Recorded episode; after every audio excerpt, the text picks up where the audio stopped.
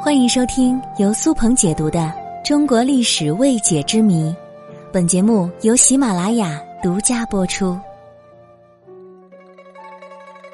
相传在秦朝，秦始皇修建长城，劳役繁重。一个青年名叫范喜良，他和妻子孟姜女刚刚结婚三天，范喜良就被迫去修筑长城。没过多久，因为饥寒劳累而死，尸骨被埋在长城墙下。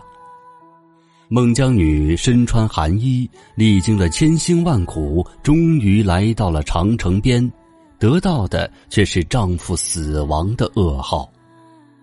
孟姜女在长城上哭了三天三夜，忽然长城就此坍塌，露出了范喜良的尸骸。孟姜女就把亡夫范喜良安葬之后，在绝望之中投海而亡。这是孟姜女的传说，她一直以口头传承的方式在民间流传，直到二十世纪初，她才被纳入到研究者的视野当中。中国很多的历史学家。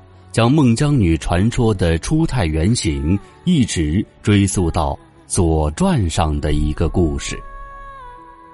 据《左传》的描述，当时的齐庄公野心勃勃，先后讨伐了魏国、晋国，在班师回朝的途中，又顺道去攻打莒国。齐国的大将杞梁立下了不少战功。但是启良居然不要封赏，他跟齐庄公说：“之前你没有封赏我，是因为看不起我。这次你终于看到了我的本事，但是我还是要为国家谋取更多的利益，来报效国家。有人要为国家出生入死，齐庄王哪有拦着的道理？于是。”启良就率领一批人马直接攻向举国的都城。和举国都城的兵力相比，启良这边显然是势单力薄，但是启良他就是不撤退，领着人马继续的向前杀去，最终全军覆没，启良也战死沙场。史书记载，齐袭举，启良战死。其妻迎丧于郊，哭甚哀。欲者挥涕，城为之崩。意思就是说，齐国攻打莒国，齐国的将领启梁战死沙场。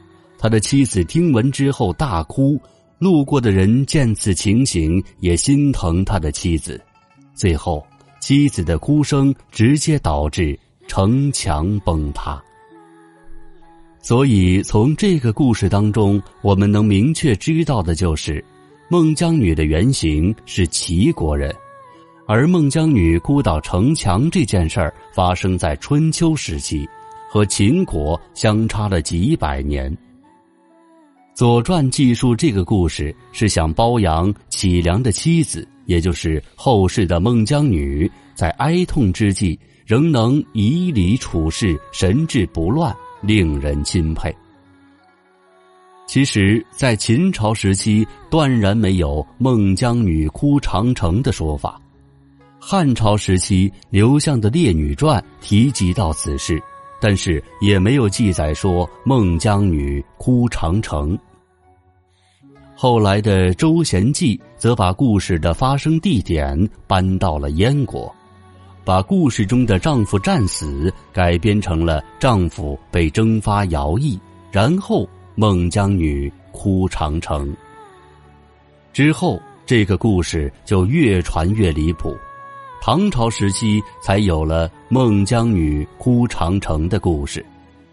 元代时期，随着戏曲的兴盛，孟姜女哭长城也成了热门剧本，各种说书的、唱戏的。大肆宣传，因为那个时期百姓对封建王朝的徭役十分厌恶，孟姜女的故事能激起百姓的同情心。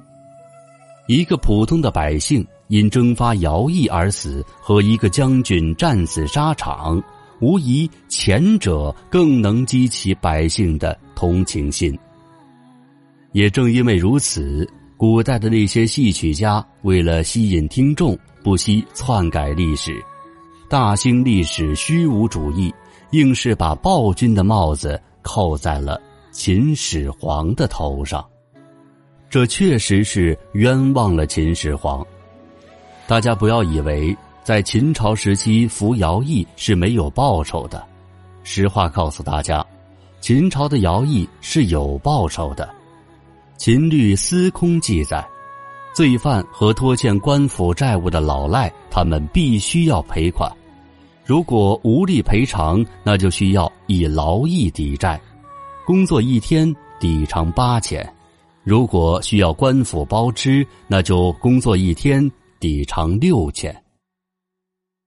这条记载就证明了秦朝时期的劳役其实是有工资的。修长城的人大多都是罪犯，修长城这个工作其实对他们来说还不错，虽然工作有点累，但是朝廷管饭，还有工资来拿。